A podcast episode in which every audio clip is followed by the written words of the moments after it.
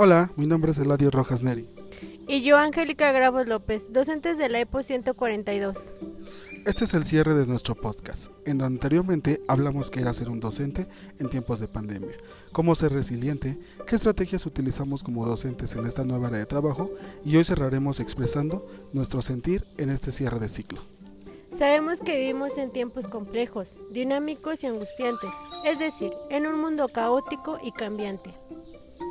En donde los profesores debemos trascender en lo físico, lo arquitectónico y lo corporal. No importa bajo qué plataforma virtual, debemos estar presentes. El chiste es mantener un vínculo con nuestros estudiantes y lo más importante, sostenerlo. Por lo tanto, hoy más que nunca la escuela debe cumplir el rol de mantener relaciones, el mundo cambia, la realidad es incierta y la escuela debe continuar para darnos seguridad. En el cual nos damos cuenta de que no sirven los discursos de eficiencia, el mérito y el individualismo. Hoy revalorizamos la importancia de acompañar al otro. Si aprendimos algo de esta pandemia, es la importancia de valorar al otro.